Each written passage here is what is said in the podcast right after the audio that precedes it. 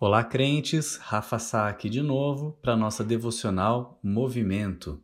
Agora, no período da noite, vamos fazer a leitura de Efésios 1, versículo 10, para a devocional A Centralidade de Cristo no Culto Doméstico, de Walter Regiane. Vamos lá então: papel, caneta, Bíblia e, se você quiser, o nosso template do estudo, que pode ser baixado na bio do Insta do movimento.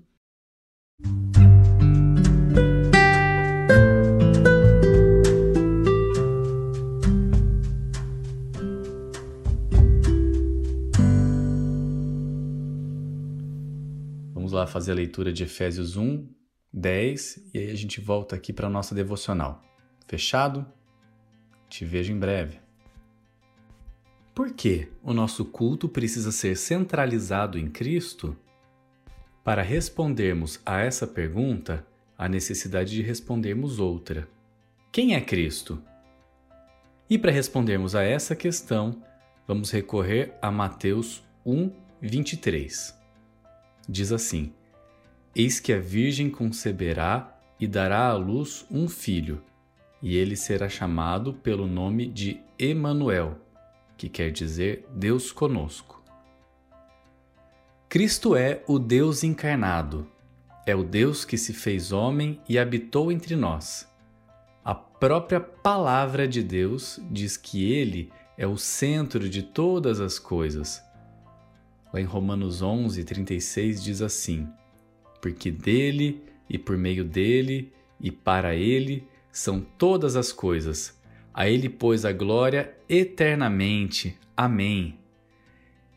Ele é o nosso Redentor, aquele que entregou a sua vida por nós e venceu a morte, para que, através de sua ressurreição, nós tivéssemos a esperança da ressurreição também. Deus, o Pai, só pode ser adorado através do Filho, pois Deus, o Pai, é Espírito e jamais ninguém viu ao Pai. Vemos no nosso dia a dia que as pessoas não se importam quando falamos a respeito de Deus, mas se incomodam quando falamos a respeito de Cristo, justamente porque Cristo é o caminho para nos achegarmos ao Pai, pois foi enviado para buscar aqueles que foram entregues pelo Pai ao Filho. Nosso louvor deve ser centralizado no Filho, pois ele é o nosso redentor. Lá em João 3:36 diz assim: Por isso, quem crê no Filho tem a vida eterna o que, todavia, se mantém rebelde contra o filho, não verá a vida, mas sobre ele permanece a ira de Deus. Que nós possamos enxergar Jesus como centro das nossas vidas, do nosso culto e sempre nos lembrarmos quem é Cristo e o que ele tem feito na história e na nossa história também. Vamos à pergunta do catecismo? Pergunta número 20 do Catecismo Puritano: Quem é o redentor dos eleitos de Deus? Olha a resposta.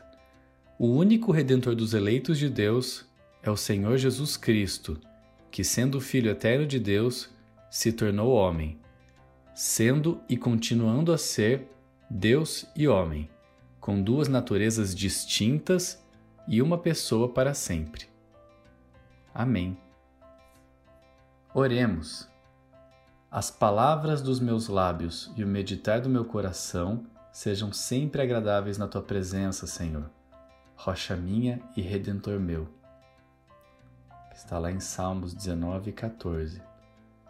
Senhor, que possamos manter sempre a nossa adoração no Seu Filho amado, para que possamos ser conduzidos à Sua glória através dele. Amém e Amém. E não se esqueça, porque dele e por meio dele e para ele são todas as coisas. A ele pois a glória eternamente. Amém. Meu amado, quero deixar um recado aqui para você. Aproveita que você provavelmente já está no, no Spotify e procura aí a playlist do movimento, tá joia? São algumas músicas que a gente separou para que a gente possa cantar junto nos nossos encontros. Eu gostaria muito que você já as conhecesse quando a gente fosse cantar. Então, ouve lá, enche o seu dia de louvor, vai ser bênção para você, para sua casa e vai te ajudar a lembrar sempre da centralidade de Cristo na nossa vida. Tá joia? Um grande abraço e até a próxima. Tchau, tchau!